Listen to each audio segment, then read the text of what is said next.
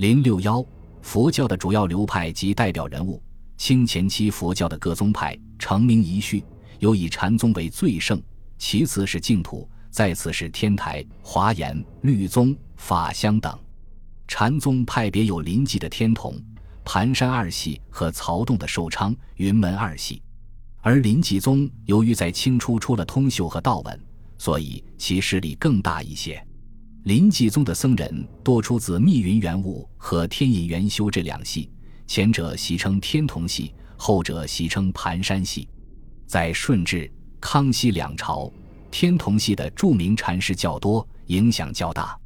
雍正以后，盘山系的影响超过了天童系，成为清代临济宗的代表。清初，临济宗的密云圆悟一系影响很大，其中以木尘道文。废隐通融等最有知名度，他们的禅宗思想在佛教内外曾产生过极大的影响。道文，字木尘，号梦隐，俗姓林，广东潮阳人。早年习儒，二十七岁出家后随元悟习禅。于崇祯十五年，继元悟住持天童寺，后在浙江住持过多处大寺院。顺治十六年九月，应召进京，被封为弘觉禅师。后游历各地，以宣扬他与顺治帝的问答机缘，号召归顺新朝。道文未被应召前，身怀故国之思；应召以后，思想发生转变，被时人认为是前谦易世的人物。道文在顺治十六年十月十五日奉旨说法时指出，豫川广人与他说川广底话，豫闽浙人与他说闽浙底话，与江淮人与他说江淮底话，与长安人与他说长安底话。方可谓之我为法王，于法自在。何故？人居大国方为贵，水到仓明彻底清。意思是说，人要成为自己的主人，取得自由，就要见什么人说什么话，并把清朝廷誉为大国，而南明的一些小朝廷和抗清组织都是微不足道的。这显然是宋阳清王朝的统治，把禅学导入维护新统治者的政治轨道。受到当时一些参禅士大夫和禅僧的抨击。道稳的主要著作，除由其门徒编辑的《天童弘教稳禅师语录》《天童弘教稳禅师北游集》外，尚有《奏对录》《禅灯释谱》等。隐元龙旗，福建福清人，俗姓林，是费隐通融一系的门下。二十八岁出家后，游学于南北各地，听讲《涅盘》《法华》。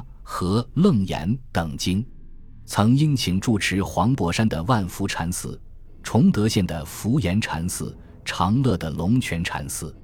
顺治十一年，还应日本长崎僧人之邀，赴日本传禅弘教，为中日佛教交往做出了重要贡献。主要著作有云涛集、海宁等编的《隐元禅师语录》。龙旗的禅学思想很突出。他虽然不反对禅僧学习经典，但对当时讲习混乱的情况很不满，认为经中实乃净路，直是人要行则道家矣，不行听到驴年亦无益。意思是说，在教与禅关系上，主张禅行的重要，教禅最终要落实到禅行上。他特别推重禅林宝训，并让弟子重刻此书，以示及旧相继之流弊，摧邪扶正。恢复上古之真宗，因为此书汇集了宋代禅师论述禅僧道德修养的三百条语录，由此可见龙旗对加强禅僧道德禅行的重视。另外，龙旗在对待净土信仰上，则坚持禅宗的唯心净土说，认为心的染净是衡量净土世界和娑婆世界的标准。他说：“念不净不往极乐，心不染不来娑婆，娑婆极乐。”只在当人心念染净之间矣。这一点在当时有对盛行念佛求生净土的风气做让步的倾向，认为修行净土的念佛法门也是反照自心见佛的通路。清初天隐元修一系的影响不如密云圆悟，但清中叶以后，盘山系就成了临济宗最重要的一派。盘山系创自元修的弟子若安通问和玉林通秀。他有比较严整的传承法系和比较稳定的禅院，从而形成了禅宗中知名度很高的丛林。雍正以后，在禅宗日趋衰落的总趋势下，这一系也没有更多的作为了。通秀，字玉林，俗姓杨，常州江阴县人。早年接触禅学，信仰净土。十九岁随天引元修出家。明末他的地位并不显赫。顺治二年，通修令弟子代管湖州报恩寺，自己到江南各地游历弘教，其影响逐渐扩大。顺治十六年，因召进京住万寿殿，先后奉旨请上堂者四，成为通修禅系的转折点。据《大觉普济能人国师年谱》记载，通修与顺治谈禅，应对谨慎而善巧，上如不闻，则不敢强对，与不及古今政治得失。人物脏否，唯以第一义地起握圣心。顺治帝深受其影响。顺治十七年，他再次蒙召入京，并受大觉普济能人国师号。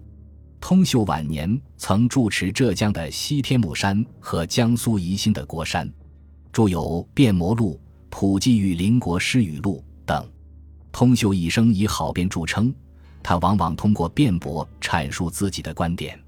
通秀之前。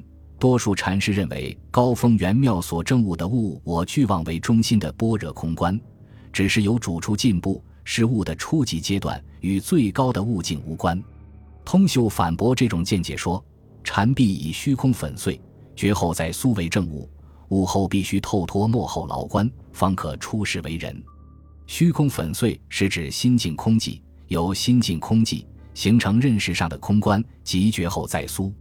通修认为。从空寂的体验到空的观念，都是正悟。正悟后，还必须透脱幕后牢关，即悟后重疑，才能将空寂之心贯彻到现实生活的所有方面，达到出世为人。因此，在通修看来，悟不能一悟为修，一次完成；悟也不能被分裂，更不能把虚空粉碎的心境当成非物。由于通秀对禅师多有批驳，因此受到曹洞宗僧人的反对。甚至受到临济宗同门僧人的指责，特别是与明雪的弟子百余净司结冤，最终酿成了争夺善泉寺的酷烈的宗派主义斗争。这在禅学史上是不多见的。尽管参加此类争论的禅师很多，但所涉及的多属细枝末节理论，并没有产生出什么新思想。然而，这也是禅学史上最后一次较大的禅学活跃期。清中叶以后。像这样的禅学争辩已经没有了。通秀对修禅和读书的关系也有独特的见解。其门人称：师子出世以来，大事未明者，为专一参究内外典籍，概不许私阅。但这不是说他反对读书。他引古德的话说：“通宗不通教，开口便乱道。”在他看来，政务是重要的，未明大事，读书就会走入邪魔。悟后不读经教，就会胡说八道，所以他要求读书要有明确的目的，读什么书要有轻重次序。他说：“看书当先究明诸家宗旨，次及诸祖语录，宗旨洞明，语录遍览，方可看教。”这对近现代佛家教育理论有直接影响，对推动佛教适应社会发展是有益的。清前期曹洞宗僧人多出自湛然元成和无名慧净门下，前者称云门系，后者称寿昌系。虽然云门系的法系延续时间较长，但最初具有影响力的禅师仍出自寿昌系。云门系的湛然元成在江南弘教传禅二十年，其门下弟子众多，支派繁盛，可与临济宗的天童系相比。他的最知名的弟子是三姨明瑜，著有《语录》《杂著》等。他在癸未至丁亥五年，度僧类千百人，秉戒者数千人，行义者万人，开悟者数十百人。明瑜还十分注重讲经，无耻尽世禅者高薪空腹，不明一经，故牢牢讲习。这也是当时禅僧中的一种风气。明瑜有弟子数十人。知名者为梁廷敬挺、西顿敬超，云门系中影响较大、流传时间最长的，当推瑞白明学一支。知名的弟子有元节敬营、百余敬司，他们都曾在江南一带活动，并住持过多处寺院，四法弟子四十多人。元节经营批评临济宗天同系僧人做禅宗史书，使翻乱清源南岳以下统系，并尊师旨，一龙藏五宗世系而正之，作了《传灯食谱》。百余净司先后住持将这八处寺院繁琐之地数千纳子，而糗梁自充，师名镇珠林。